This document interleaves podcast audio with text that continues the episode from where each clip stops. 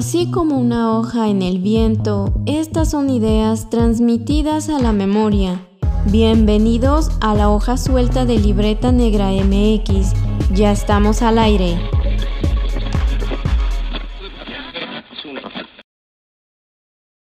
Pues muy buenas noches, Salón Silicón. Estamos en un programa especial del podcast de Libreta Negra MX, La Hoja Suelta, que eh, pues es nuestro programa base para debrayar un poco sobre cultura, historia y arqueología.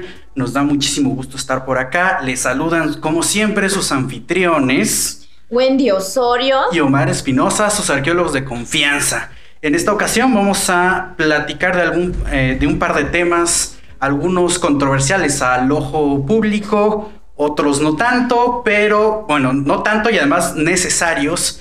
Nos acompañan de este lado el artista Pepe Romero, ¿qué tal? Y eh, otra vez aplausos. Hola, Y el arqueólogo, además director del Museo de Antropología e Historia del Estado de México, Eduardo Escalante. Hola. Pues bueno, eh, pues damos inicio a este programa, vamos a grabarlo por si no están aquí presentes, la discusión se va a poner bastante buena. Pues así es, eh, vamos a hablar primero acerca de lo que acabamos de presenciar, bueno, para quienes no estuvieron en vivo en este performance, pues queremos que nos cuentes, Pepe, cuál es el trasfondo, el contexto de este performance que acabamos de ver.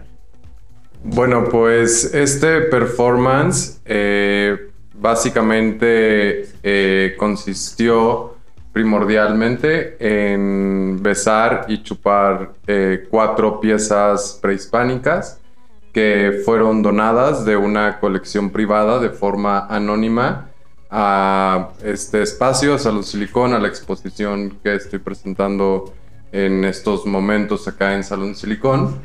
Y eh, bueno, este performance, pues básicamente, pues es eso, ¿no? Besar y lamer con lengua estas piezas prehispánicas eh, que fueron eh, donadas y que de cierta forma yo tengo la responsabilidad y la obligación de entregar a el Estado y al aparato estatal, sea lo que eso signifique.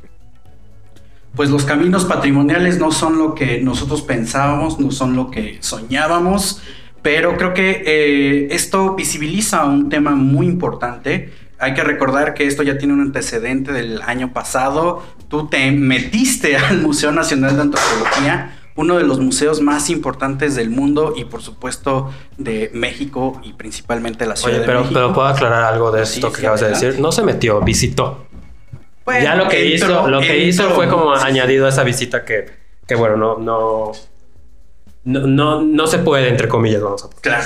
Y pues de ahí sacaste un video. Cuéntanos un poco de esa experiencia. Bueno, pues en el año pasado, en, en el mes de febrero, no, en el mes de marzo del año pasado, eh, fui al Museo de Antropología e Historia a levantar un video para un performance eh, que se presentó en el mes de abril en el Festival Ceremonia, en donde eh, pues yo mostraba una manta de 30 metros eh, con diferentes consignas en torno a lo que es la, mm, la venta ilícita de piezas prehispánicas en subastas, en específico en la ciudad de París, Francia. Y pues esta manta era acompañada por un video en donde yo besaba eh, pues distintas piezas de la colección del Museo Nacional de Antropología e Historia.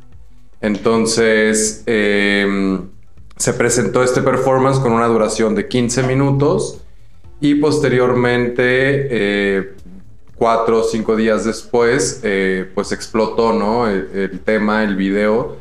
30 segundos de este video fueron circulados por internet gracias a la plataforma de obras de arte comentadas, eh, quien eh, hizo como este, es, eh, esta publicación en donde generó toda una viralidad alrededor y pues en los días consiguientes pues noticias de televisión, de periódicos, etcétera, pues en torno al performance y en torno pues a, la venta ilícita de piezas prehispánicas en Francia. Claro, y me imagino, bueno, no me imagino, porque nosotros también pues estuvimos enterados, porque fue un tema mediático para quienes estamos involucrados en estos temas de cuestiones de bienes arqueológicos, pero eh, yo creo que la idea que trascendió o que cobró mayor espacio fue esto de, pero se está dañando el patrimonio que en términos técnicos del material directamente, sabemos que no necesariamente se dañan por la saliva. Y, ahí es importante señalar, sabemos nosotros, que justo yo le comentaba a Pepe porque, bueno, antes yo debo decir que fue muy importante, fue relevante que lo hayas presentado en ceremonia. Yo, por ejemplo, me enteré porque un amigo que estaba en ceremonia me mandó un video y me dice, ¿ya viste esto? Y así, ¿qué? Y después fue. Al principio sí me escandalicé, debo ser honesto. Pero después vi que era Pepe y dije, ah, ya sé de qué se trata. Y este. Y bueno, y justo tú me preguntabas, oye, ¿de verdad dañé las piezas? Porque justo parte del escándalo, digamos, fue se dañaron, ¿no? Y pues nosotros como arqueólogos sabemos que no es el caso. O sea, me parece que ya se sabe por múltiples estudios que la saliva es una, eh, ¿cómo decir? Sustancia que no daña ni erosiona piedras, ¿no? Por ejemplo. O cerámica, inclusive en, casos extremos.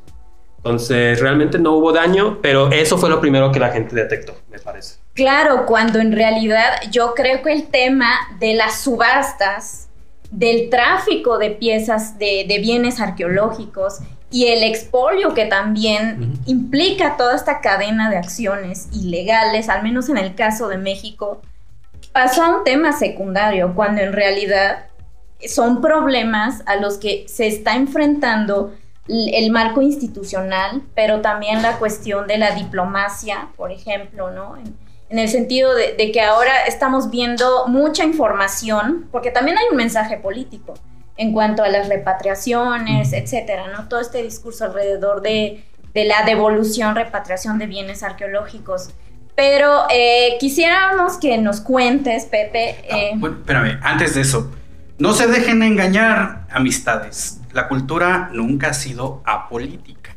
Y creo que este es un mensaje muy claro de encaminar ahora sí que la causa con un performance, con esto que puede ser muy disruptivo, pero en, en este caso ni la arqueología nunca ha estado fuera de la política eh, el arte tampoco, por supuesto esta galería y los museos tampoco están fuera de la política, entonces ahí hay mucha responsabilidad, el Estado mexicano no lo va a aceptar porque tiene que ver con la construcción de las identidades o de eso que llamamos identidad mexicana y creo que esta parte del performance por ahí hay una línea de eso, pero vamos a irlo desarrollando.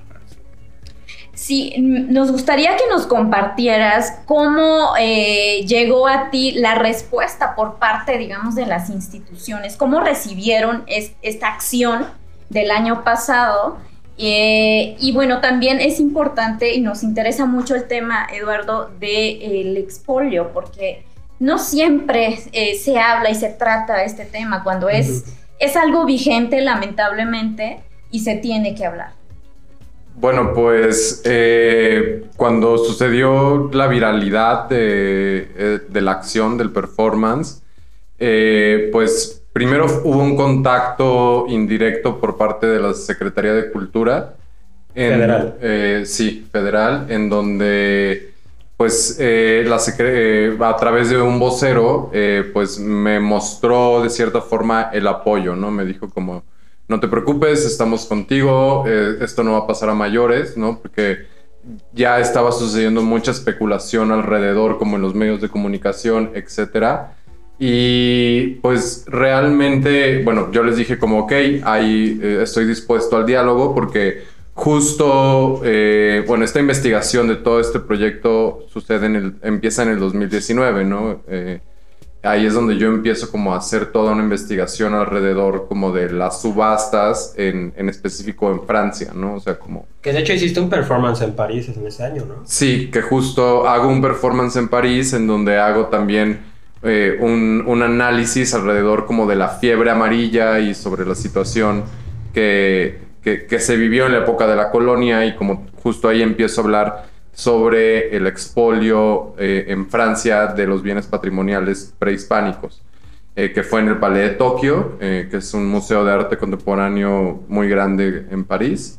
Y después de eso, eh, pues ya no hubo un diálogo con la Secretaría de Cultura, a pesar de que, bueno, cabe mencionar que justo el, tema de la repatriación y, las subastas ilícitas en Europa en específico, pues es como el tema principal de la, de la señora Beatriz Gutiérrez, que es la esposa del, de AMLO. Entonces, este, no hubo un, seguimiento por parte de la Secretaría de Cultura, hubo un, un, comunicado público por parte de Lina en donde pues se comenta que respetan como mi, mi, derecho de, de, libertad creativa. De libertad creativa, ¿no? O sea, como que se respeta ese derecho y que eh, aplauden como la situación de que, de que se hable en torno como a esa problemática y pues listo, ¿no? O sea, bueno, que fue un poco como también una estira y afloja porque también el, director del Museo de Lina, eh, pues sí, eh, aventó ciertas declaraciones no tan amables, amables a mi persona.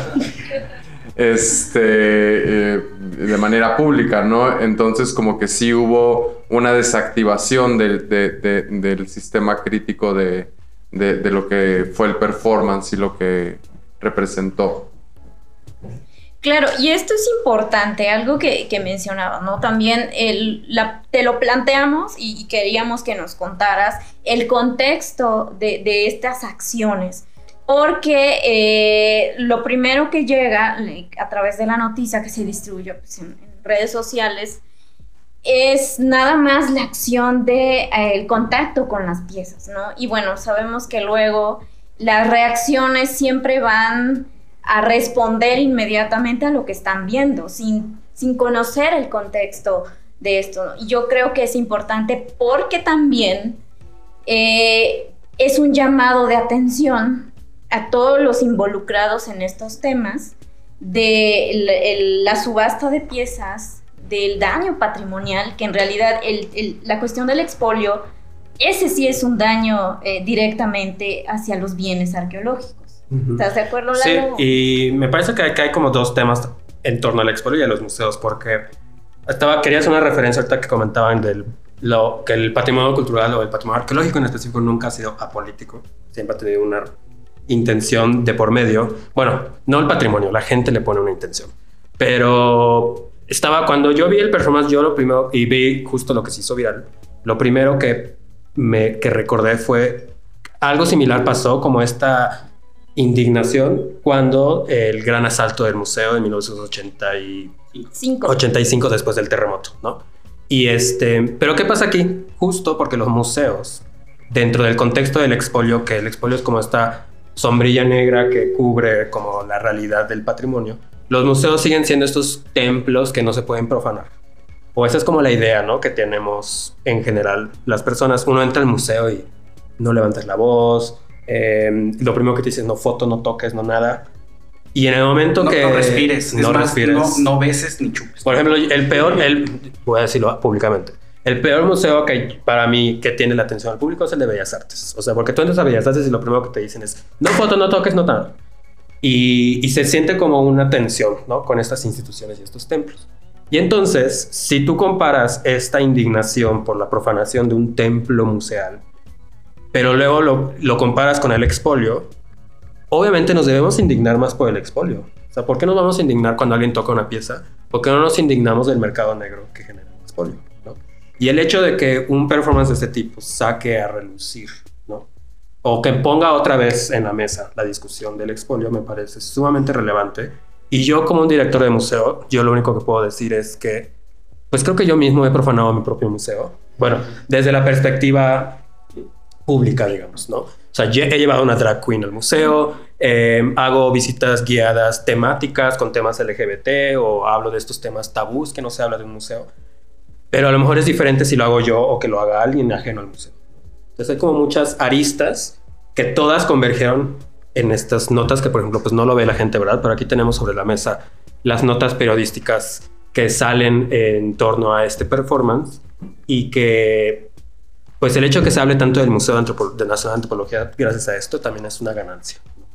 Y ahora la gente, o bueno, algo que pasó por ejemplo en el terremoto del 85 es que la gente visitaba el museo para visitar las vitrinas vacías, ¿no? Del gran robo. Pues ahora yo podría hacer una visita guiada para que vayan a ver las piezas besadas por Romero. No sé, pero generamos otras discusiones en torno al tema, ¿no? Claro, este tema de los museos también lo hemos hablado en, estos espacios de libreta negra y realmente tienen un discurso que lleva décadas y que al día de hoy no, no van de acuerdo a la realidad social, ¿sabes? Las experiencias de los visitantes, del nivel que, quieras, eh, me refiero a si vienes de lejos, si eres habitante de la Ciudad de México, si te gusta el tema, si eres especialista en alguna de estas áreas de antropología o historia, siempre resulta como excluyente. ¿Sabes? El, no tocar, no hablar, casi casi no respirar, es algo que tal vez no te dicen, pero lo percibes. Entonces, e, es, yo creo que es muy importante también hablar de estas acciones que están rompiendo estos esquemas tradicionales, porque Ah, bueno, eso es un tema también muy importante. Se necesitan renovaciones en los discursos también de los museos. Totalmente. Sí, pensemos y, ahorita quien está presente y quien escucha este programa, en principalmente el escándalo, el Museo Nacional de Antropología. A veces lo consideramos, a veces lo, lo identificamos, digamos, de una manera intuitiva, pero realmente el Museo Nacional de Antropología es una catedral. Tú entras y vas visitando ciertas capillas, que son las culturas prehispánicas, que si el poblamiento de América, que si el preclásico, los olmecas o no sé qué. Y luego llegas hasta, hasta el fondo y te vas a encontrar el, retablo mayor, que no es ninguna otra pieza más que la piedra del sol. Eso para empezar, y aquí lo decimos y lo hemos dicho varias veces, es un mensaje centralista. Los, eh, los planes de estudio de historia de México desde educación básica, muchas veces nada más ves eh, la cultura mexica, pero se olvida de las otras territorialidades. Y en este sentido del Museo Nacional de Antropología como una cátedra, como una catedral, pues entonces es este lugar donde vas a rendir culto y no vas a hacer nada más. No importa que, que los, las instancias internacionales ya hayan hecho una definición de museo nueva, renovada, donde es un centro social o un lugar donde se hacen muchas eh, actividades sociales, que es muy importante y demás.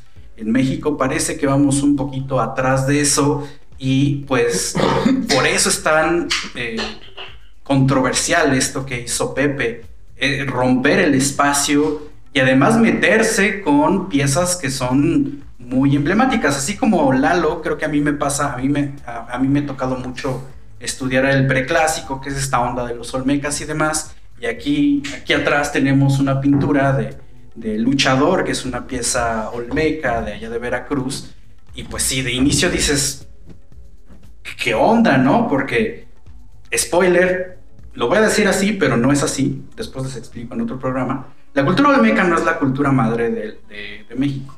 Eso es un discurso político que se hizo con el proyecto postrevolucionario de unificar la historia. Pero si entendemos eso en un contexto social donde decimos que la cultura olmeca es la cultura madre, pues es un golpazo, ¿no? O sea, yo quiero también que me digas, Pepe, que nos cuentes, pues, ¿qué se siente también meterle la lengua ahí al luchador? Y, y complementando a tu pregunta, que esto de que el museo es una catedral, o sea, ¿tú qué, qué, qué pasaba por tu mente cuando dijiste, hoy voy a hacer esto? Y, estás entrando al Museo Nacional de Antropología, que tú mismo sabes que es el templo de la arqueología mexicana. Bueno, pues lo que pasa... Era toda la intención. Sí, claro, lo que pasaba por mi mente en ese momento era como, bueno, este es mi trabajo, ¿no? O sea, esto es a lo que me dedico, me dedico a hacer performance, me dedico a hacer arte eh, un tipo de arte disruptivo, un tipo de arte político, entonces realmente yo llegué no con ingenuidad, sino con toda una claridad técnica de lo que yo quería realizar para poder hablar de cierta cosa, ¿no? Eh, lo que hablas eh, de la sensación eh, la cuestión del museo como una catedral. Creo que no, creo que yo no trabajo y, este proyecto no lo he trabajado como desde un espacio espirituoso o ritualístico o, o religioso o de idiosincrasia, sino desde una cuestión muy pragmática, ¿no? O sea, como eh, hacer la crítica a las estructuras de poder arquitectónicas, eh, sociales, museográficas, etcétera. Pero eh, por otro lado, obviamente está la situación del erotismo, ¿no? O sea, como el erotismo enmarcado dentro como de este contexto totalmente fuera como de lo, de lo religioso y lo mágico, ¿no? Como una cuestión más batailiana en donde pues eh, estas piezas pierden su poder eh, mágico, por así decirlo, o su poder religioso al momento de ser expropiadas de su lugar específico de origen, o sea, como porque estas piezas tienen lugares geográficos del por qué están ahí, de por qué están en esos espacios, como espacios rituales alrededor de la propia pieza, de la propia eh, piedra y al momento de ser puestos y clasificados en un espacio museográfico, pues en realidad pierden todo ese valor, ¿no? Entonces al momento de besar eh, en este acto y lamer, ¿no? Como un acto erótico, sacrificial,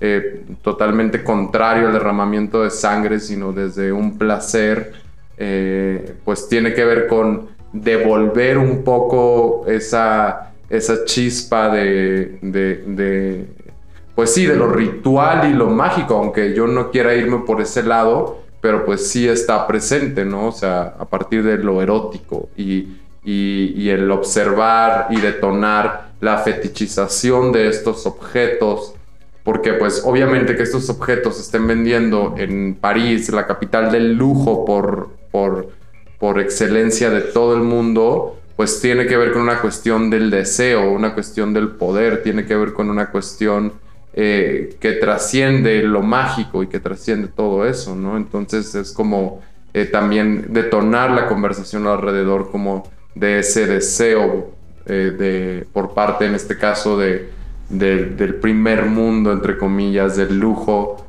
por las culturas prehispánicas, las culturas mesoamericanas, las culturas de tercer mundo, ¿no? O sea, y sucede en muchas culturas, no solo en Latinoamérica, o sea, en todos los países del tercer mundo están expropiando esos objetos eh, mágicos, entre comillas, que se les está limpiando y se les está volviendo decorativos.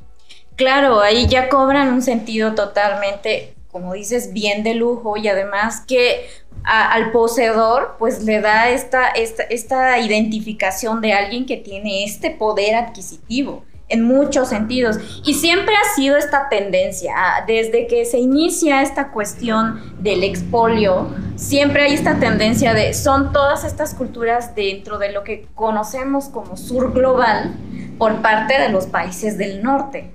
Entonces, eh, es algo que sigue sucediendo, que, pero aquí hay un tema que, mencionaste también y que es muy, muy importante también de, abordar, que es esta cuestión de cómo en los museos nos presentan a, estas piezas, ¿no? a estos bienes arqueológicos porque eh, muchas veces nos la presentan sin cédulas o la asociación que tal vez tienen con los demás objetos realmente no, no está comunicando tal vez lo que el museo tiene la intención, ¿no? De comunicarle a los visitantes. Sí, y a, eso le sumas esto que dijiste que es muy importante, que una pieza descontextualizada, y si se trata de una deidad, pierde completamente su sentido en un museo.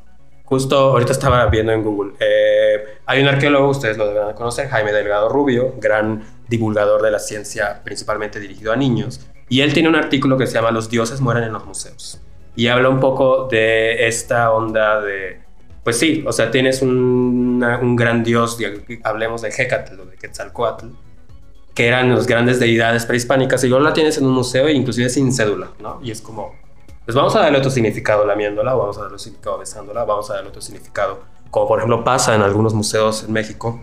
Eh, hay mucha gente que de repente deja flores en los pies de las esculturas, ¿no? En el caso del Museo de Antropología del Estado de México, eh, he visto gente que le reza al Ejecatl de Calistlahuaca, ¿no? Entonces, tiene ahí un simbolismo y un significado para no entrar a la parte mágica, sino más bien ya como a la parte ideológica y de cosmovisión, que las piezas realmente ya lo perdieron estando en un museo.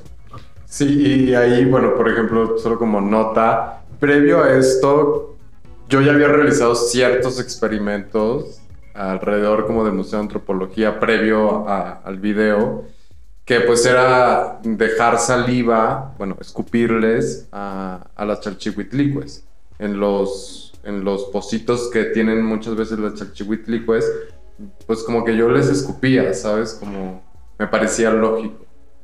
¿Sabes? Otra cosa que, que pues sí hay que regresarle el agua, ¿no? A la deidad del agua.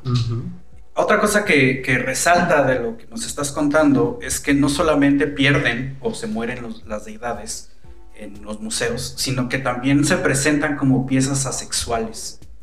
Y esto no es arbitrario. Ustedes han de saber que la arqueología mexicana entre los años 1930, 1960 y quizás hasta la fecha todavía de repente falta, pues eh, el gremio era muy mucho. Entonces... Y hombres. Exacto. Y entonces se encontraban una escultura, imagínense, con su falote, y decían, ay, no, hay que esconder esto. Y aquí Lalo quizá nos puede contar un poco más, pero había una bodega especial con piezas que, que tenían órganos sexuales, que representaban eh, actos sexuales y, pues, o incluso había otra, otra, otro camino todavía más extremo que era, vamos a muchar, porque cómo va a ser que tiene ahí las cosas de fuera, ¿no? Sí, y esto que dices de las piezas asexuales, por ejemplo, si han escuchado hablar de la queer archaeology, que es una, una línea de investigación del patrimonio arqueológico visto desde no, no, este, no desde la ambigüedad del género o desde el antagonismo del género, sino más bien dejar la, la, cuestión abierta, ¿no? Y, por ejemplo, en el caso del Museo de Antropología del Estado de México, yo cuando doy una visita guiada, tengo al ejecatl de Calistlahuaca y es evidentemente un hombre, ¿no? Pero yo siempre digo, es una persona. Igual y no sabemos qué tiene debajo de ese taparrabo, ¿no? Este, pero hay que dejarle las preguntas abiertas al, al, público visitante. Y hablando de este tema de, la, de lo sexual o la sexualidad en las piezas arqueológicas, justo cuando mencionabas esta pieza, que la pintura que tenemos aquí atrás del luchador Olmeca, hay ciertas, eh, ciertos acercamientos que tuviste, Pepe, en las piezas que se ven más eróticos que otras o se ve más romántico que otros. Eh, por ejemplo, pues la del, luchador, este, sí se ve casi como de cuando alguien te roba el beso en una fiesta. Pero, ¿tuvo alguna intención el tipo de pieza para el tipo de beso? Pues sí hubo una intención. sí hubo una intención, pero creo que no tenía tanto que ver como con el género percibido para con la pieza, sino con la forma, ¿no? O sea, como pensándolo, como obviamente yo estaba consciente que estaba haciendo un performance que tiene que ver con una plasticidad, ¿no? O sea, como que yo estaba pensando en lo plástico del, del beso, ¿no? Entonces tenía que ver más con la plástica de la propia pieza y cómo yo podía como intervenirla, ¿no? O sea, hubo besos, y por ejemplo a, Xochipilli incluso eh, lo besé en los pies, ¿no? O sea, le chupé los pies. Ese se sintió más sagrado, a mi parecer. O más como de.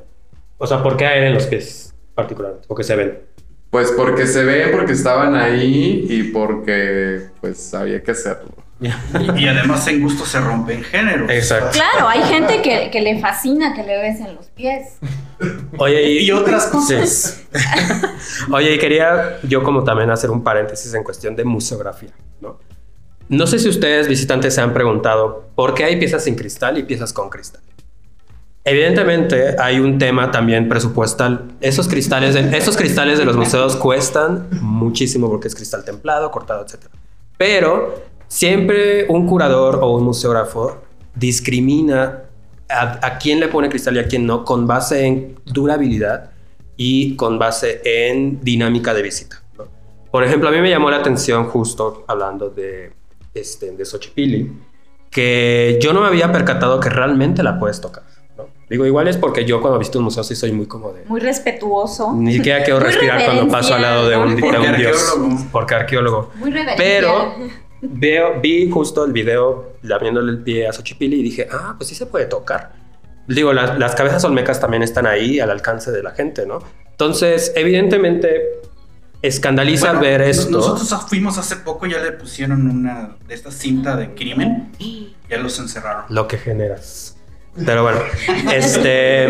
Y esto lo saco a colación porque creo que nadie se percata realmente de que estas piezas están ahí al alcance de la mano hasta que ves una foto de alguien haciendo algo de este tipo, ¿no?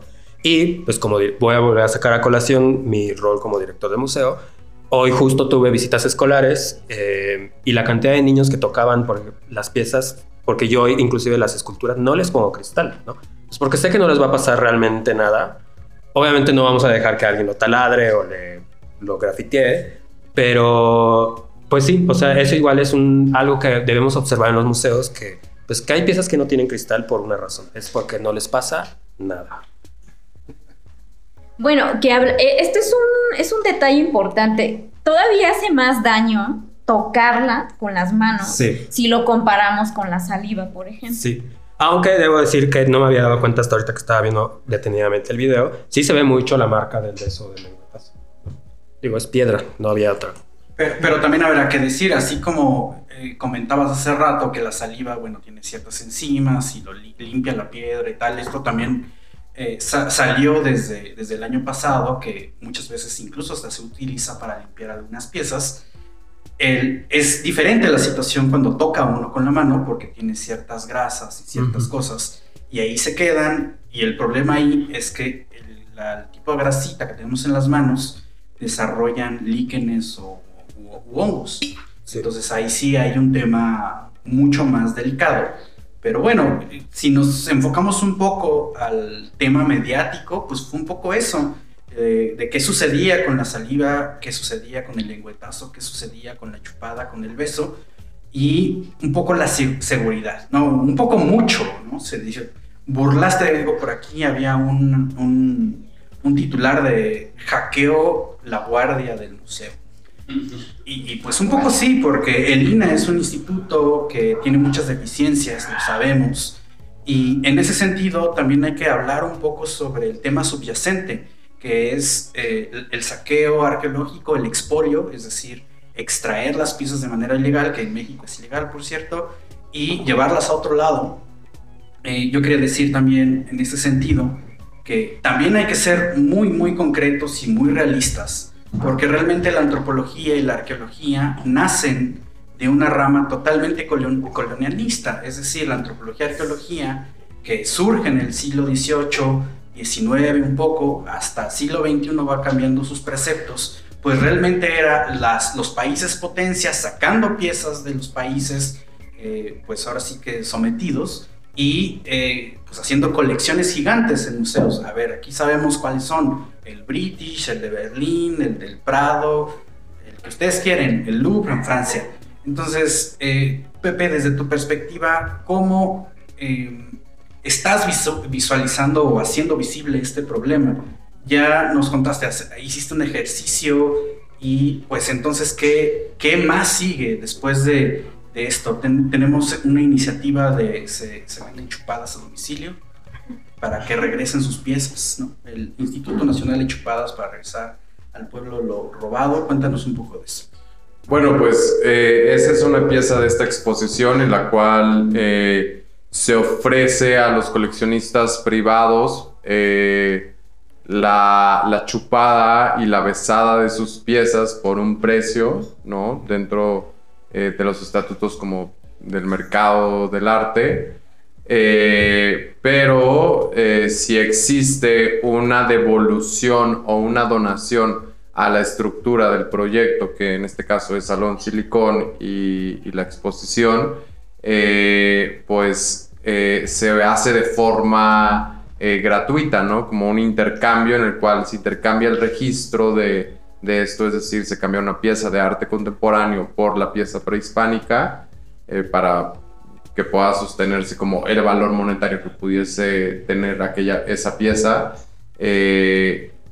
Y entonces eh, yo me estoy comprometiendo a devolverlo al Estado, ¿no? Sea lo que eso signifique, que justo creo que este encuentro pues tiene que ver con eso, ¿no? O sea, eh, ¿qué es el Estado? ¿A quién se tienen que devolver estas piezas? En este caso ahorita tenemos cuatro piezas eh, prehispánicas provenientes de una colección privada anónima que nos hicieron llegar a, la galería. Entonces, eh, pues justo es ver qué formas y de qué manera podemos hacer que esto regrese, a pesar de que sabemos que no va a regresar a su lugar de origen, que tal vez eh, no vamos a regresar eh, su valor espiritual o mágico, como y qué haremos con esto, ¿no? O sea, como que eso es lo que también esta exposición trata de poner en este momento sobre la mesa y en diálogo.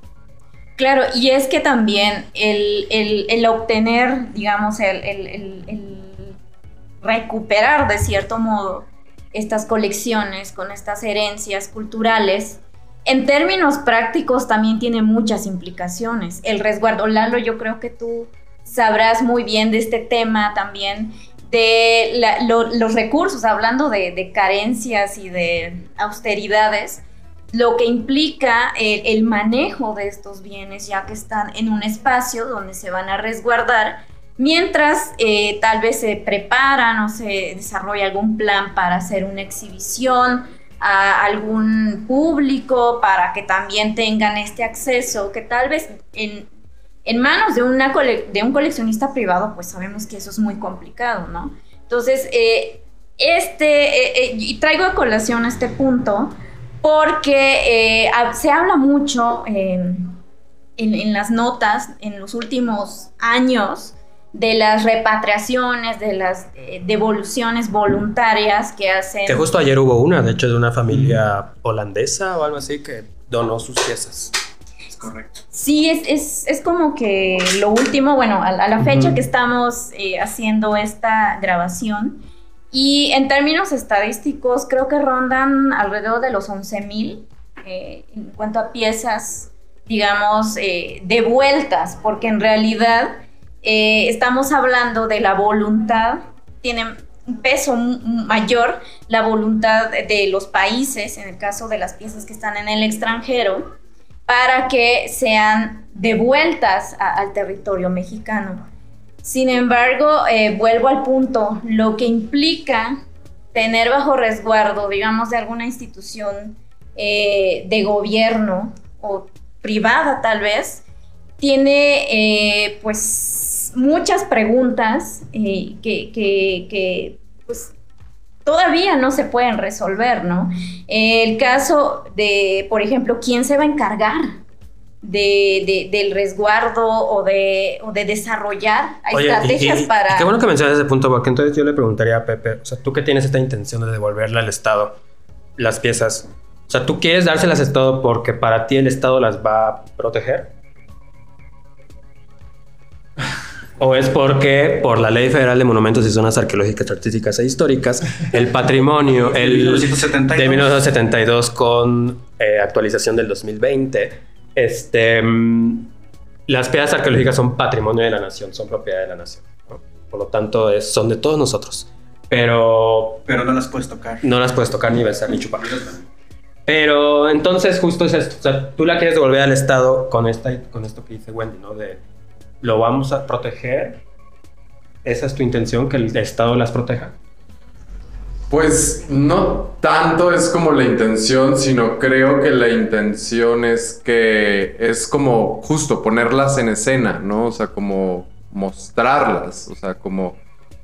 Bueno, ahorita las piezas que acabo de chupar, pues realmente dentro de lo que he como aprendido en estos últimos meses respecto a estas situaciones, pues son piezas que incluso pudiesen eh, considerarse como de valor ínfimo, ¿no? O sea, como por su, pues como por sus características, ¿no? O sea, muchas veces eh, me he enterado como de que estas estructuras eh, en donde tú registras las piezas arqueológicas como, bueno, como una obligación que se tiene al momento de poseer estas piezas, pues lo que realmente sucede es que no, no les toman valor, no les toman cuenta como por las características propias de estas piezas, ¿no? O sea, no fuera el penacho Moctezuma porque si no ya estuvieran haciendo una revuelta. Sí, realmente el fin de ese registro a mi parecer es más estadístico que otra cosa.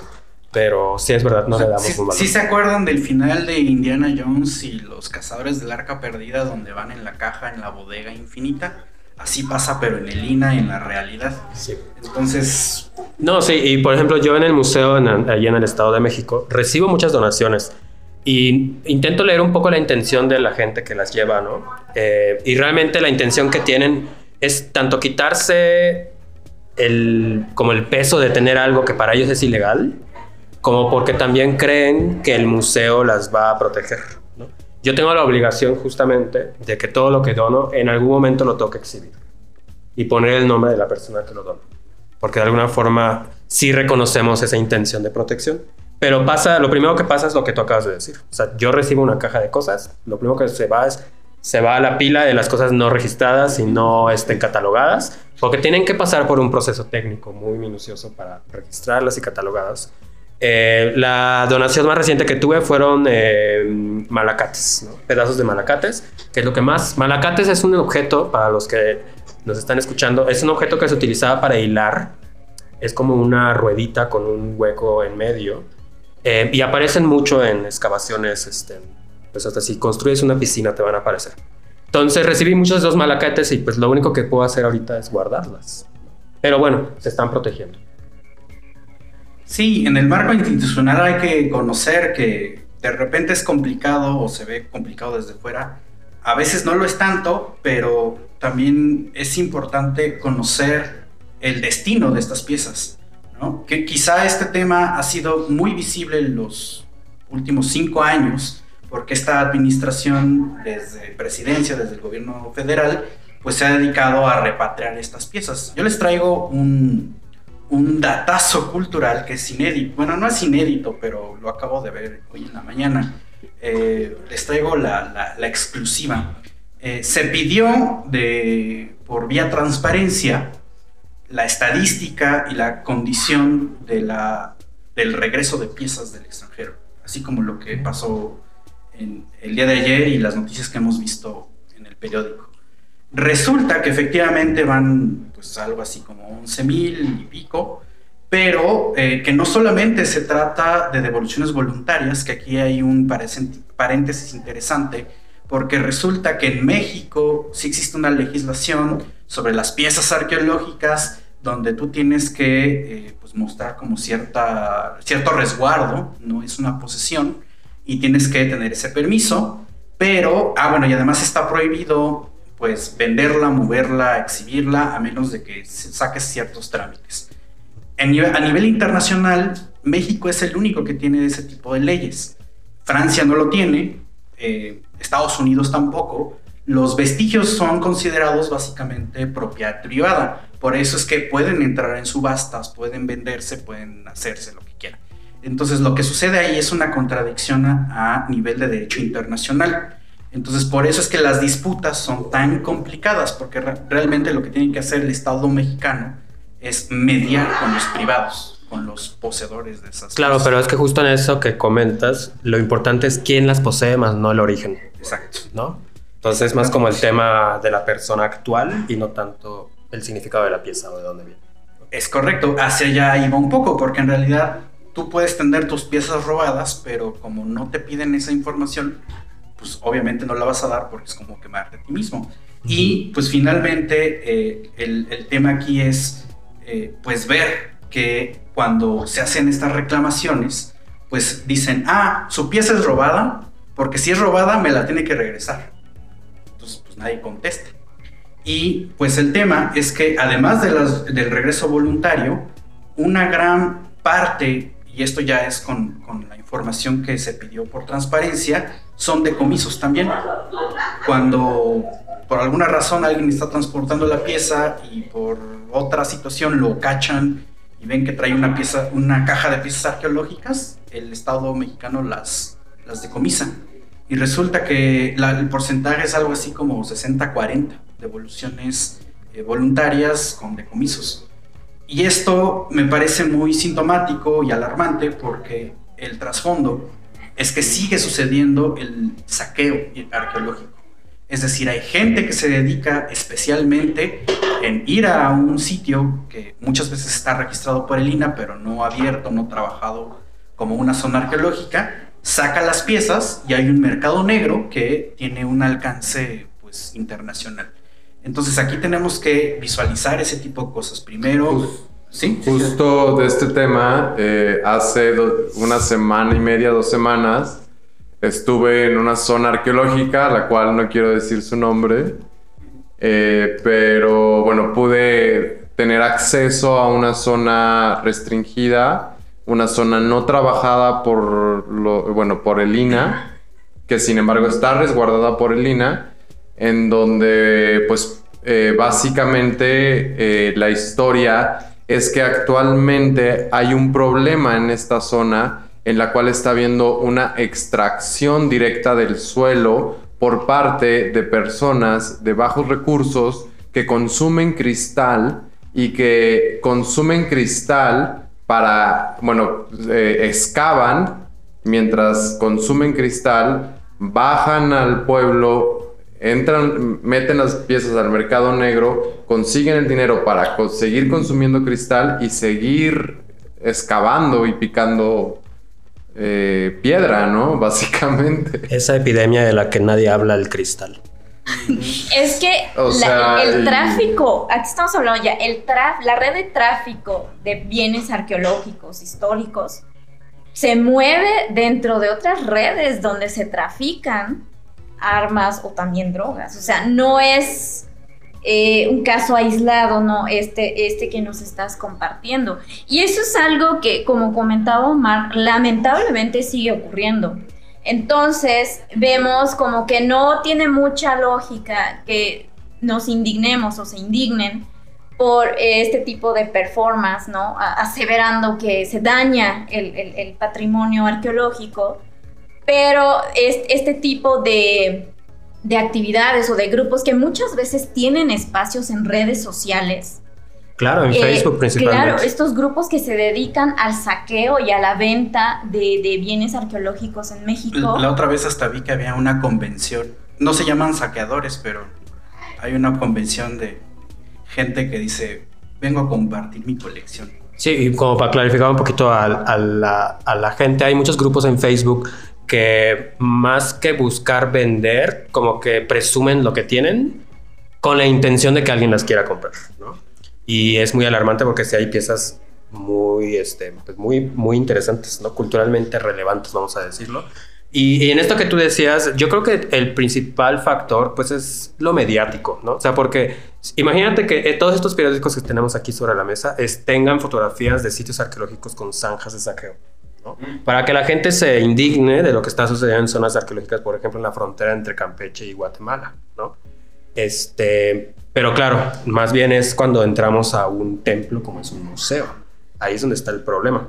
Pero creo que sí nos hace falta indignarnos más por lo que sucede con ese patrimonio que realmente se está perdiendo. Claro, y, también todo esto que estamos hablando, ¿no? Que si la ley federal, que si estos decretos, pero yo creo que es información que tenemos que vincular con el público. Hay que llamar la atención hacia estos temas, hacia estos problemas, pero también transmitir este tipo de, desde las instituciones, este tipo de información, porque existen muchos prejuicios alrededor del saqueo de, eh, sitios o de la venta de piezas porque bueno, los comentarios que hay es, bueno, es mi colección, pero no la quiero mostrar porque me van a multar, me la van a expropiar, etcétera, ¿no? Cuando pues existe este proceso de registro, en fin. Y también eh, existe la percepción de que el instituto, en este caso el INA, no hace nada, aunque denuncien este tipo de, de acciones. Hay muchos temas delicados ahí, o sea, hay muchas carencias también eh, a, nivel de personal para atender también, para cubrir eh, estas demandas, porque pues en México estamos hablando de que a lo largo y a lo ancho del país existen vestigios arqueológicos. Sí, ahí la, la estadística es que son varios cientos de miles de sitios registrados en todo el país. Muchos de ellos evidentemente no están investigados. Recuerden que la red de zonas arqueológicas abiertas a público por parte de Lina son 193, más los museos que contienen ciertos objetos. Y creo que aquí, como bien dice Eduardo, eh, es eh, necesario indignarnos un poco más sobre estos temas. Y yo pondría otro, otro punto a esa indignación se trata, y pensemos en, esta, en este escenario posible, se regresan y se recuperan piezas arqueológicas, pues no sé, cada, cada vez vemos noticias y demás, eh, se reclaman las subastas, pero no se pone en evidencia que esto es una... Las subastas son solamente un eslabón de una cadena de acciones que hicieron que esa pieza llegara ahí. Y además, en el escenario posible, cuando ya se regresó una pieza, se recupera la pieza arqueológica y creo que también es eh, parte y necesario que nos indignemos en las condiciones en las que se recibe. El INA tiene un déficit presupuestal, tiene un déficit todavía más grande de condiciones laborales dignas para el personal que atiende ese problema. Es decir, yo te voy a dar una pieza, eh, arqueóloga, arqueólogo, pero si esa persona que está labrando ahí no tiene las condiciones, o sea, dice, pues no tengo para comprar la cajita para no tengo para limpiarlo, no tengo para el estante ya está lleno, necesito otro. Entonces eso también es parte de, esta cadena, Y sin mencionar también el, grave problema de violencia eh, laboral que existe dentro del instituto. Creo que son cosas que nos tienen que indignar mucho, mucho, mucho más. Y bueno, eh, ya llevamos un poco menos de una hora, pero me gustaría ir cerrando justamente, pues un poco para... Ah, sí, claro, ahorita, ahorita abrimos un poco preguntas. Eh, nada más vamos, eh, pues unos comentarios antes de las preguntas, Pepe, Eduardo, Wendy. Yo, pero una pregunta para Pepe. El origen de todo este trabajo artístico que tienes aquí en esta galería, ¿tiene un origen desde la indignación, básicamente? o hay otro elemento? Pues creo que tiene que ver un poco con el, eh, como con el cuerpo de obra que manejo, ¿no? desde hace ya varios años, que tiene que ver más con la iconoclastia, iconocla, iconoclastia. Y con, ¿sí lo dije bien? Sí. Sí. que tiene que ver más con eso, ¿no? O sea, como que es un tema recurrente como la cuestión del objeto simbólico eh, espiritual y del ídolo eh, que pues durante un tiempo yo me he dedicado como a, transgredir y a transformar, ¿no? O sea, como piezas que no tienen que ver tanto como con lo prehispánico que he realizado, pero que tienen esa, e, esa característica eh, que tiene que ver con el hecho de romper todas estas partes eh, de lo icónico del objeto espiritual y el objeto religioso.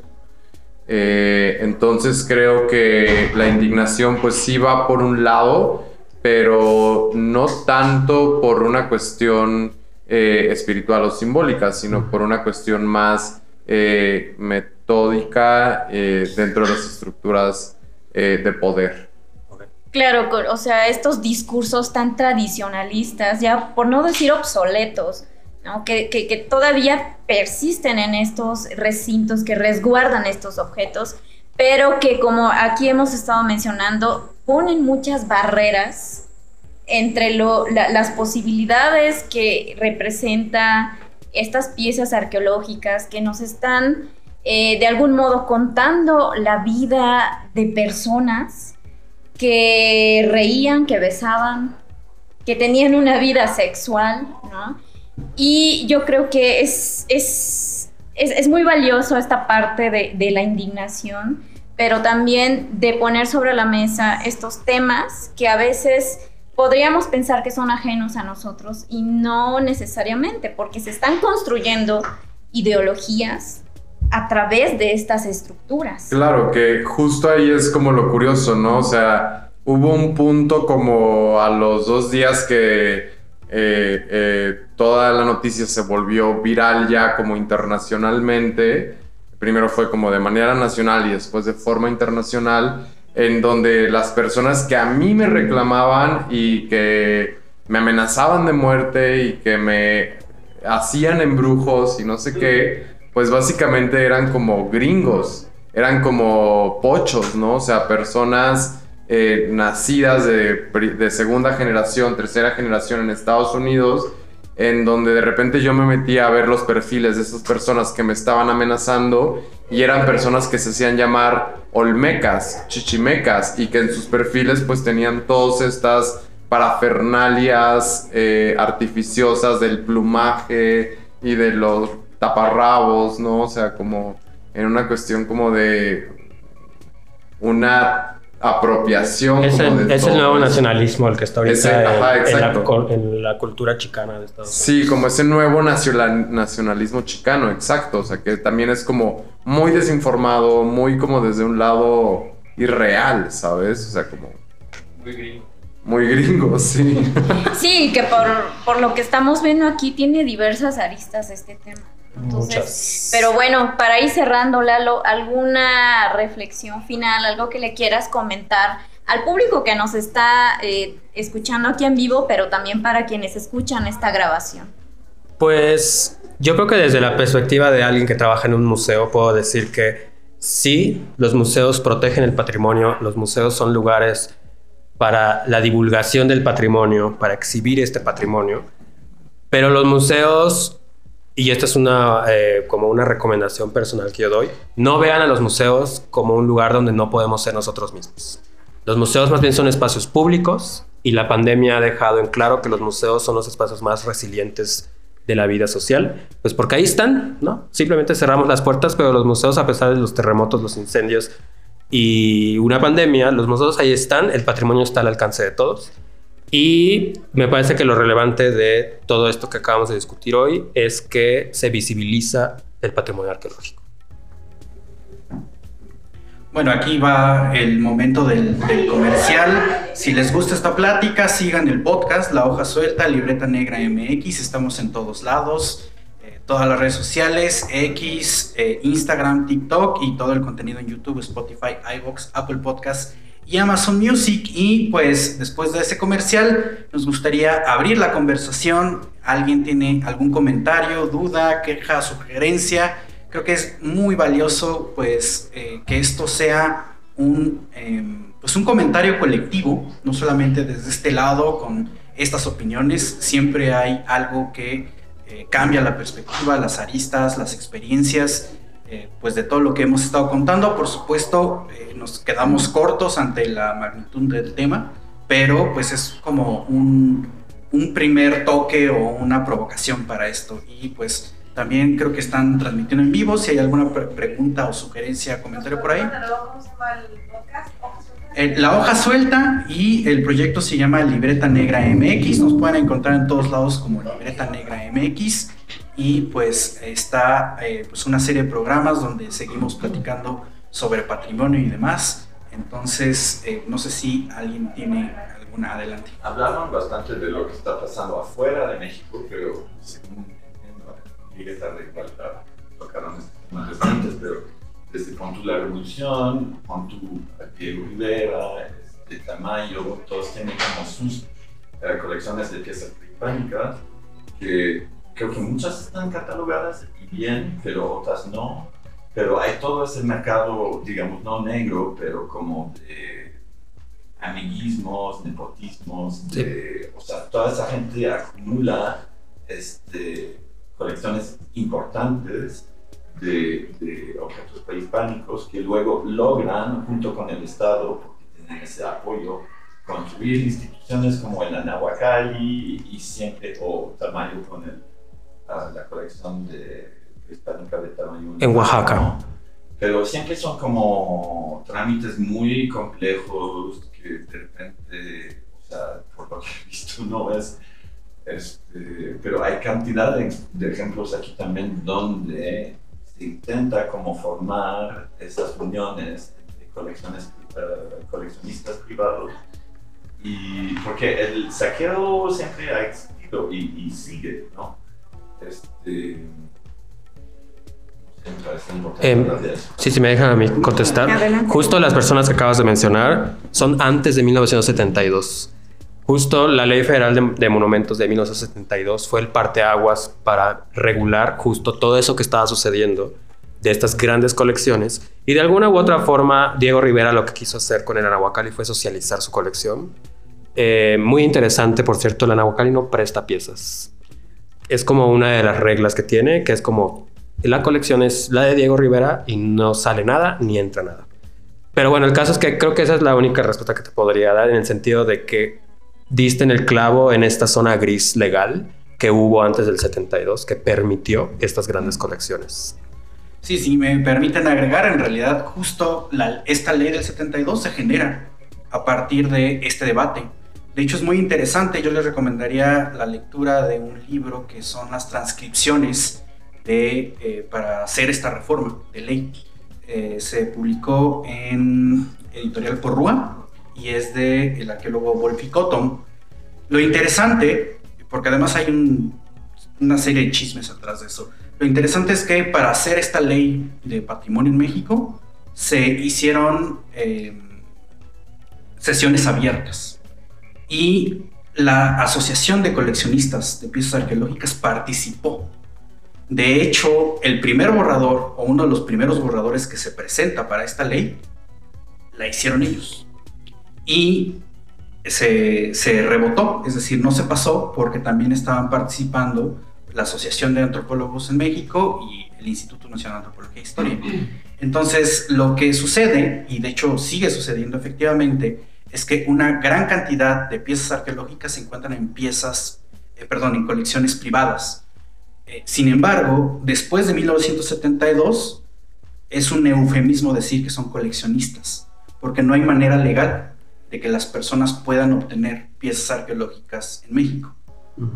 Es decir, se supone que a partir de 1972 se generó una lista de, las personas que tenían piezas arqueológicas con un registro de qué es lo que tenían y el compromiso es que sus colecciones no deben crecer.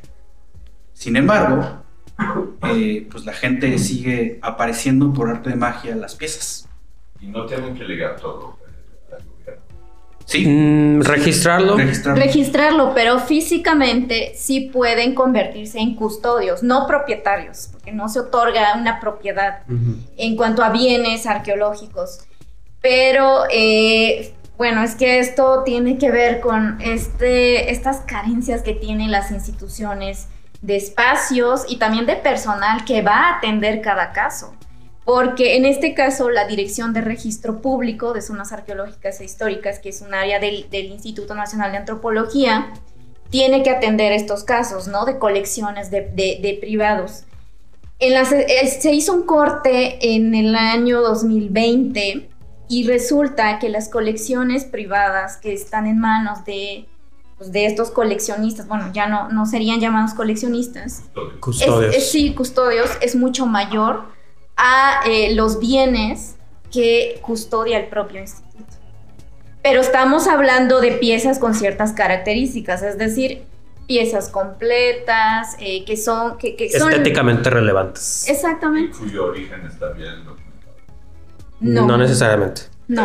Que de hecho yo quería recomendar, si tienen mucho interés en este tema de colección, coleccionismo, pero moderno, eh, una de las recientes colecciones que fueron donadas fue la colección Stavenhagen, que está ahorita en exhibición en el Centro Cultural Universitario Tlatelolco, que es como una colección similar a la de Diego Rivera y que fue donada porque el propietario en ese momento no tenía lugar para tantas cosas.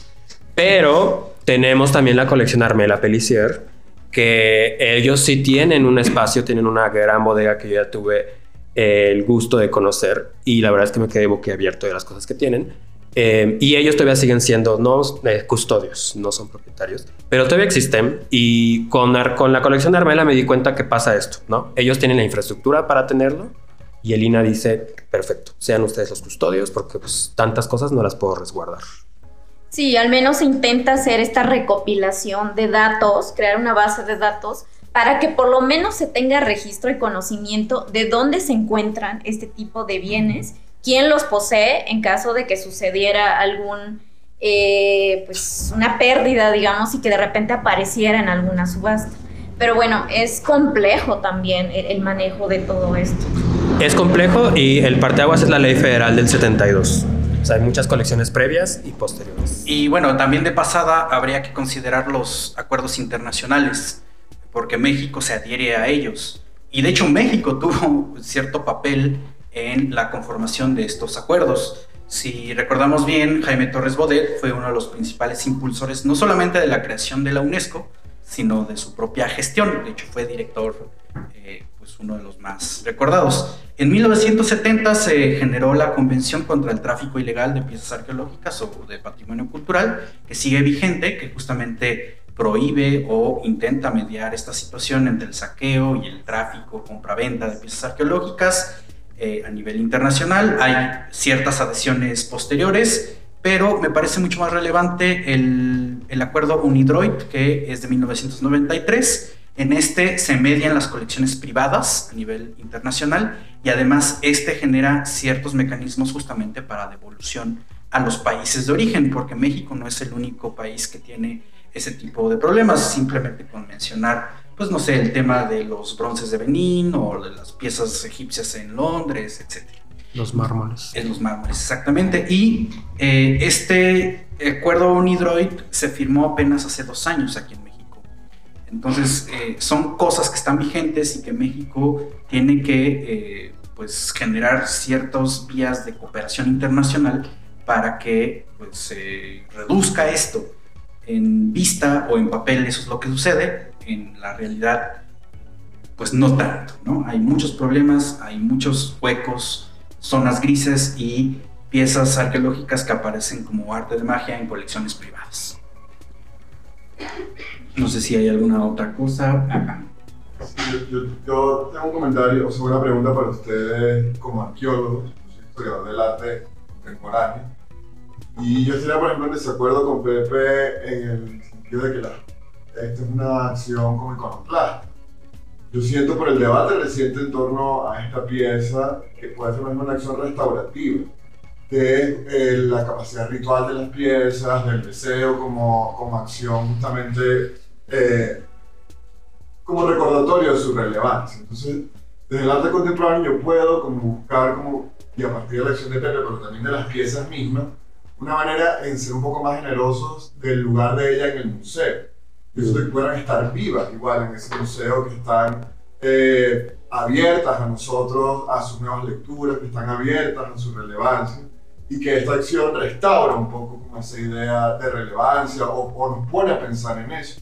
¿Cómo lo verían ustedes de la arquitectura? Porque, o de la arqueología, perdón. Eh, porque está clara, por ejemplo, en el dispositivo del Museo eh, de Antropología, como, como están orientadas, lo dijiste, en torno a la narrativa de la nación y al pueblo mexica como esta gran idea de monumentalidad y como de destino manifiesto de la sociedad mexicana, pero ¿cómo, cómo la, la, desde, su punto de vista, dónde está esa relevancia hoy? ¿Cómo podemos eh, enriquecerlo desde la diversidad, de otros lugares? ¿Cómo las han visto ustedes? Que es lo que nos llevaría efectivamente como a pensar en, en, la importancia del regreso de ese patrimonio, que no fuera para, para Alejandro, ¿no? para verdad. Dice bien. ¿Así? Ah, ok. Es que estaban así como pasándose. Ay, me, pues, me dio escalofríos la pregunta. Esto eh, me recuerda a otros casos que han hecho otras eh, personas, precisamente desde el arte, para hacer como esta eh, rescate simbólico eh, de, algunas piezas que en casos muy este, lamentables no, no siempre se logran regresar físicamente en el caso de México.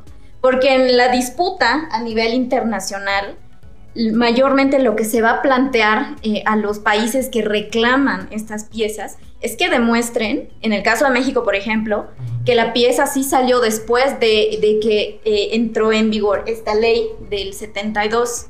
O sea, es como, me resulta pues contradictorio, ¿no? Eh, que, que, tú que reclamas tengas que demostrar que esa pieza salió ilegalmente de tu país cuando al poseedor no se le exige que compruebe que su eh, la adquisición fue, digamos, antes de que entrara esta ley, ¿no? Pero eh, en traigo este comentario porque ha habido muchas eh, acciones que a través del arte, por ejemplo, se me fue este proyecto, pero me acordé mucho del caso. es una artista plástica que, que, le cuenta a la gente cómo es la pieza, ¿no? Digamos, a la gente que, que, es, que, vive en estos territorios de donde son originalmente estas piezas, bueno, de las que se han identificado. Entonces, esta gente que nunca ha visto la pieza, escucha una narrativa de esta artista que sí pudo ver la pieza y les dice, bueno, vamos a hacerla, vamos a hacer nuestra propia pieza y vamos a rescatarla simbólicamente. Entonces yo creo que desde el arte se puede hacer como este tipo de rescate de estos bienes arqueológicos, ¿no? Y Contribuir también, que es algo muy importante, en la memoria histórica de las personas, que eso es, un derecho humano, ¿no? Yo creo que esto tiene que seguir haciéndose y yo creo que una de las formas es precisamente crear estos espacios, o sea que desde las instituciones, desde la arqueología, haya esta apertura y este diálogo con otros especialistas en otras áreas que están haciendo también cosas para traer la atención hacia estos temas. a, a, mí me gustaría nada más agregar que efectivamente considero que esto es como dotarle de otra dimensión a las piezas. Considero yo, o sea, de manera personal, que efectivamente tienen una vida, pero no solamente es una, ha tenido varias vidas. O sea, arqueológicamente no, podríamos pensar que estas piezas, el luchador olmeca, la piedra del sol, la que ustedes quieran, tienen como un simbolismo, una cosmogonía detrás. Y efectivamente la tuvieron con los grupos culturales eh, del pasado. Sin embargo, las piezas se van resignificando. En una primera instancia cuando se pusieron en el museo y en otra instancia cuando una persona va y le da otra, otra visual. ¿no? Estoy seguro que de todos los que estamos presentes, de, todos los que estamos hablando aquí y de la gente que está escuchando este programa, no necesariamente tienen la misma visión de la misma pieza. Entonces nosotros podemos hacerle una lectura de historia de vida a las piezas con múltiples vidas. Entonces creo que efectivamente lo que hace Pepe, y a lo mejor ahorita pues decimos un poco más, le dotas de vida en otro sentido y lo, lo platicamos aquí o yo lo estoy entendiendo así, incluso desde el erotismo, desde la indignación, desde la protesta, de este sentido político, o sea, son cosas extra que se le van sumando a las piezas. Tengo una pregunta de, de las redes. A ver.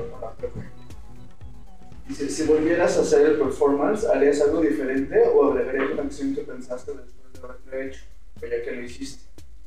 ¿Piensas en una manera de cómo representarlo? Eh, bueno, pues si lo volviera a hacer en específico en el Museo de Antropología, pues creo que sería como si llegara a la Coatlicue, porque era una pieza en especial que me interesaba, que sin embargo a la cual no pude acceder como por el dispositivo museográfico que tenía.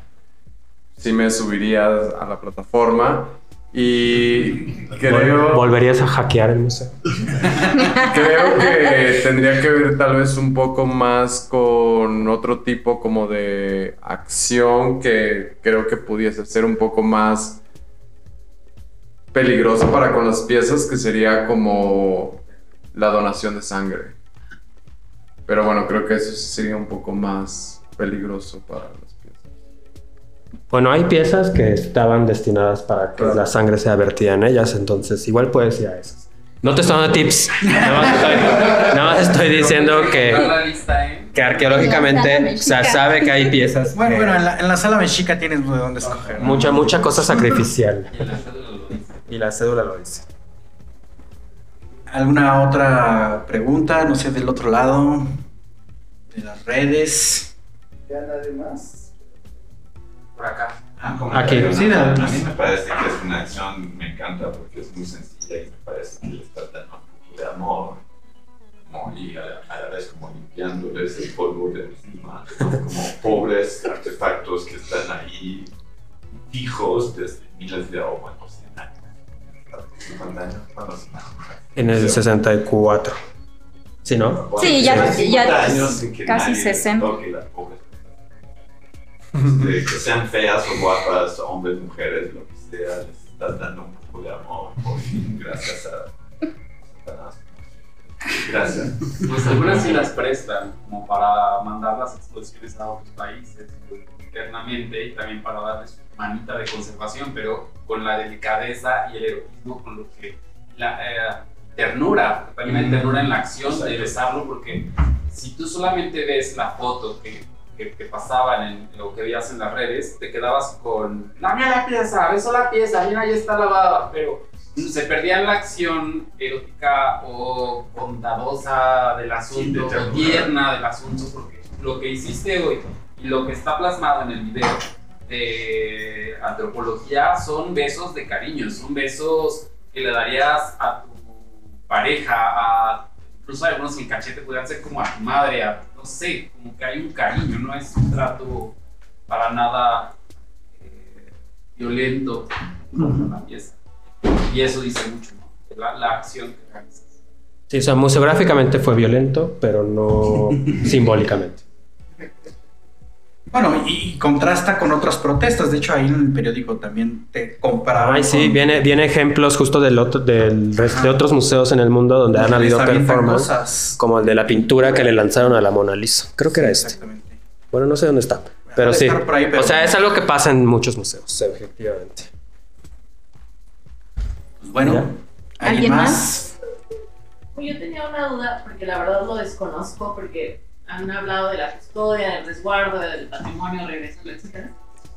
Pero no sé si hay algún reclamo de alguna comunidad respecto de estas piezas. Uy, Si hay casos muy emblemáticos. ¿eh? Sí. No, pero, pero de es- dices de estas en particular. No, no, o sea, bueno. En general, en México. saben, pero, o sea, porque la propuesta es un poco, bueno, que donen las piezas, luego regresarlas a quien las pueda resguardar, y no sé si en ese planteamiento también se ha pensado regresarlas a su lugar de origen. Pues el falso Tlaloc, ¿no? De antropología también. Justo. Que no es ni Tlaloc. Pues, pues es una gran pregunta porque justo creo que un ejemplo muy muy reciente es la mujer de Mayak, Ah, sí. que la comunidad se la presta al Museo Nacional de Antropología para que la exhiban y la comunidad exige cuando se la quieren que se la devuelvan porque estuvo exhibida en la exposición La Grandeza de México y, y que durante el tiempo que estuvo exhibida la pieza la misma comunidad le llevaba ofrendas, se le llevaba flores, pero esa pieza en particular creo que es mm, emblemática en esta cuestión comunitaria porque la comunidad la encontró. Aquí el tema es que muchas de las piezas que están en el Museo Nacional de Antropología fueron, se les fueron quitadas por el gobierno o fueron resultado de proyectos de investigaciones federales, ¿no? Pero eh, otro caso que sí sé que la comunidad está pidiendo la pieza es el, el joven de las limas, ¿cómo se llama? El señor de el las señor de las limas. que era justo, es esta pieza, es Olmeca también, ¿no? Que está sentada y que tiene como un manto aquí en las piernas y que era una pieza que sí la tenían hasta en un altar. Y se las quitó la comunidad. El gobierno, el gobierno se las quitó para el Museo de Antropología y ese también es un caso que sí sé que tanto se le dejan ofrendas como la comunidad las pide. En, te puedo dar un ejemplo, por ejemplo, vale la redundancia, en el museo donde yo trabajo, eh, la comunidad de Calixtlahuaca está muy celosa que la pieza está en mi museo, el Ejecatl, y no está en el sitio arqueológico de Calixtlahuaca. Pero ahí más bien es por un fin, un fin de conservación, porque el- cuando se encontró la escultura no había un museo. Ahora ya lo hay, entonces ahora ya existe una justificación para que la pieza regrese, ¿no? Las Pero... copias, como en la venta. en este museo de Guanajuato. ¿Cómo? ¿Perdón? Y las copias se valen, como en el parque de la venta. En de- Sí, o sea, que las comunidades tengan copias o que yo tenga copias. Pues yo digo que la comunidad se quede con el original. Exacto. A veces Eso sería lo ideal. necesitan para sus lipas Sí. porque tiene un uso ahí ritual, simbólico, que la copia se quede. Sí, eso yo creo que es algo que también se puede discutir más a fondo a- ahorita, que ahorita estamos en un momento en que los museos a nivel mundial están devolviendo lo robado. Eh, obviamente hablamos más de los museos imperialistas, pero el mismo Museo Nacional de Antropología es como un mini imperio Claro. nacional dentro, porque pues no robaron, perdón, este, adquirieron Pero Por es fines eh, nacionalistas, eh, eh, piezas. Esta cuestión, Lalo, perdón que te interrumpa, descentralizar también, ¿no? Como es, estos objetos. Y eso ya limita el acceso también a, pues, en muchas ocasiones a las comunidades de origen que geográficamente están lejos y tal vez no tienen la posibilidad de visitar este museo en la Ciudad de México. Hablando de este, como dar los originales a, las comunidades y las réplicas en el caso de que el museo las, las requiera. Recuerdo el caso de los braceros de Tláhuac. Ah, ah bueno, nárralo entonces, para que no, digas. Tengo no se preocupen. Es que increíblemente, por ejemplo, no pararíamos. Pero estos braceros que actualmente están en el, la sala mexica del Museo Nacional de Antropología, bueno, el hallazgo eh, fue también como no fortuito, pero bueno, fue el caso de un señor, se me fue el nombre, con todo respeto para Jesús, sí, se me fue. Bueno, el caso es que estaba en su milpa y bueno, encontró estas piezas, las reporta y el instituto hace como el, pues el rescate, ¿no? La, liberación de la recolección, digamos, de estas piezas y pues empieza también ahí, digamos, una disputa, porque la comunidad, que también ya tiene un museo comunitario, pues decía esto mismo, ¿no? Entonces, queremos tener estas piezas porque aparecieron en nuestro territorio. Pero a la fecha, yo, la, la solución fue darles las réplicas. Y es, y sigue, digamos, este reclamo, pero bueno, no ha habido como e, e, esta, esta flexibilidad de, negociar. Y que también vienen los otros reclamos, ¿no? O sea, como de, de las confusiones u otras cosas como pasa con la Chalchihuitlicue, ¿no? O sea, con, con, el Tlaloc que está en reforma, que en realidad no es Tlaloc, que justo eh, este año eh, dirigí y escribí una ópera alrededor del tema en donde se habla de la Chalchihuitlicue y de cómo fue extraída de Coatlinchan y cómo pues fue cambiada de sexo, ¿no? O sea, como, como al sistema nacional eh, eh, de la creación de la mexicanidad de Pedro Ramírez Vázquez le convenía que fuese un dios masculino y no un dios femenino, pues le cambiaron el género básicamente y dijeron, este es Tlaloc y vean a Tlaloc y lo vamos a pasear y todo, mientras que la comunidad les decía, ni siquiera les decían, no se la lleven, les decían, es que no es Tlaloc, o sea, están equivocados, no es Tlaloc, es la Chalchihuitlicue. Y, y la institución se aferró por una cuestión publicitaria a que fuera Tlaloc, ¿no? Y que ahorita, justo hace un mes, creo que empezó también otra vez una, una demanda o una mm, recolección de firmas para que se regrese la Chalchihuitlicue a Coatlinchan, en donde ellos tienen una réplica de tamaño exacto, en donde ellos mismos le quitan ese valor de la réplica y le llaman Bob Esponja, porque para ellos es Bob Esponja y no es... Y por ejemplo, esa pieza en particular es completamente justificable que tengan una réplica ahí en Reforma. Digo, pues es una pieza que está fuera del museo además, ¿no? Es, en sí lo queremos ver es la parte de que el museo le da el valor a la pieza. Eh, pero ahí podrían poner la réplica y devolver el. Pero lo que dices de hay una petición, y, o sea, es ¿sabes? O sea, como una petición de, pues sí. internet y ya. O sea, de change.org. Sí, claro. Sí, se tiene que hacer legalmente. Sí, de, de, hecho ya, o sea, con peligro de ser reiterativo, en realidad es un tema muy delicado porque ha generado muchos conflictos sociales de muchos lados. O sea, estos dos que se mencionan, el monolito de Chan y los groseros de, de Tláhuac, son dos casos muy visibles mediáticamente. Pero en realidad, de nuevo, hay que ser muy realistas y comentarlo con todas sus, con todas sus letras. El Estado mexicano, con este proyecto cultural educativo, sustrajo las piezas para sí mismo en un proyecto muy centralista. Y conflictos respecto a las herencias culturales hay muchísimos documentados si no. Digo, de nuevo, ¿no? Yo les recomiendo ver, está en YouTube el documental de, Sandra Rosenthal, que por aquí va a andar también, eh, La piedra ausente, con todo el tema de este monolito. Yo les dejo otro caso que no es tan conocido, pero es igual de impactante.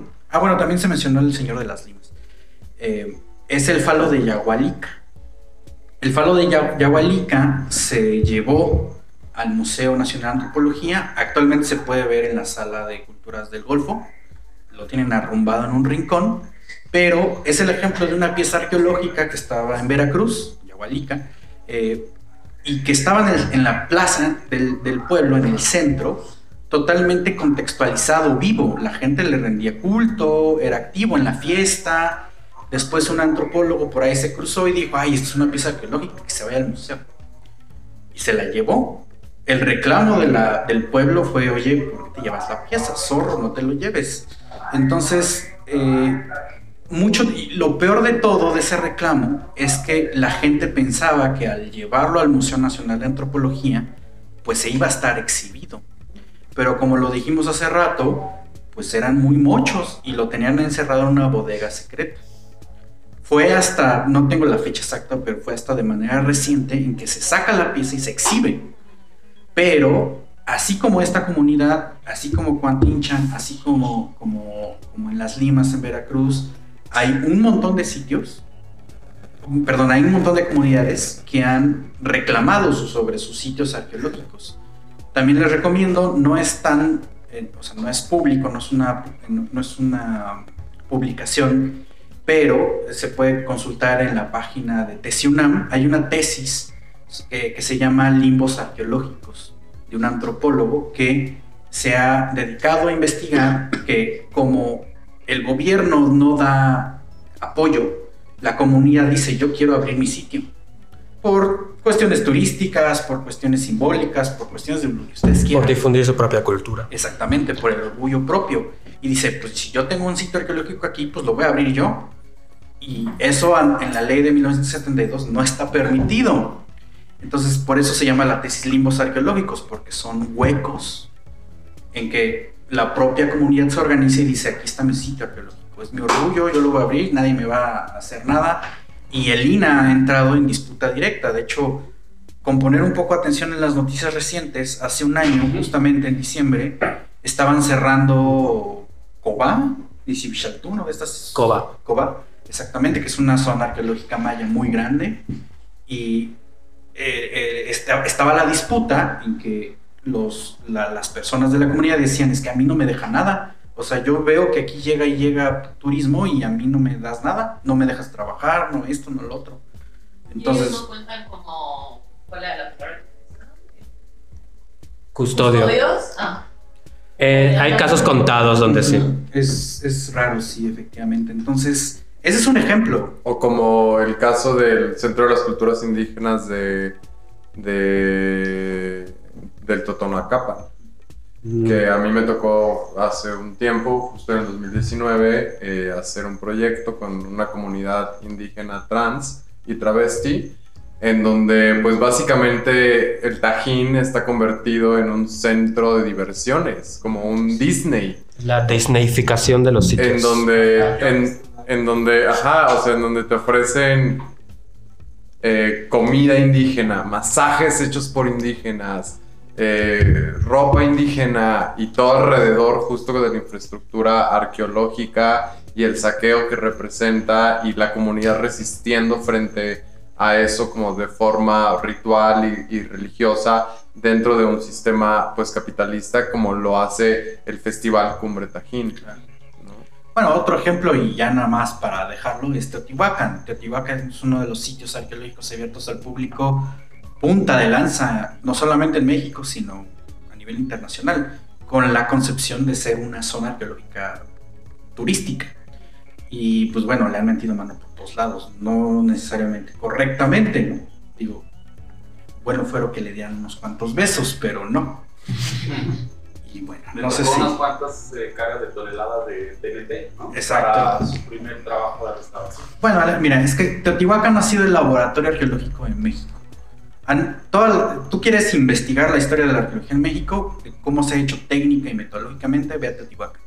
Ahí se, ahí se ven restauraciones, excavaciones, que le han metido infraestructura, o sea, sabemos la controversia 2010-2009, cuando le querían meter luz y sonido, han taladrado, la, pirámide del, sol está taladrada cuando le quisieron meter la luz y sonido, la carga turística, el, afectado por eso es que no dejan ya subir a ciertas estructuras porque hay un peligro de que eso colapse. Digo, no es información pública, pero quienes estamos en el medio sabemos que eso es un rollo y por eso ya no dejan entrar en fin, una serie de cosas. Entonces, si quieren conocer un poco de, esta dinámica de la historia arqueología mexicana, Teotihuacán es el sitio.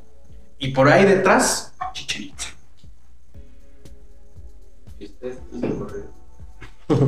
Sí, gracias. Muchas gracias. Gracias. gracias.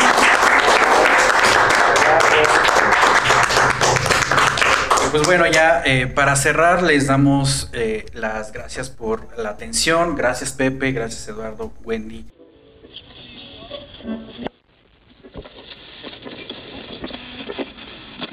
Gracias por acompañarnos. Nos escuchamos la próxima transmisión. Y en caso de que no nos veamos, buenos días, buenas tardes y buenas noches. Cultivamos memorias al aire.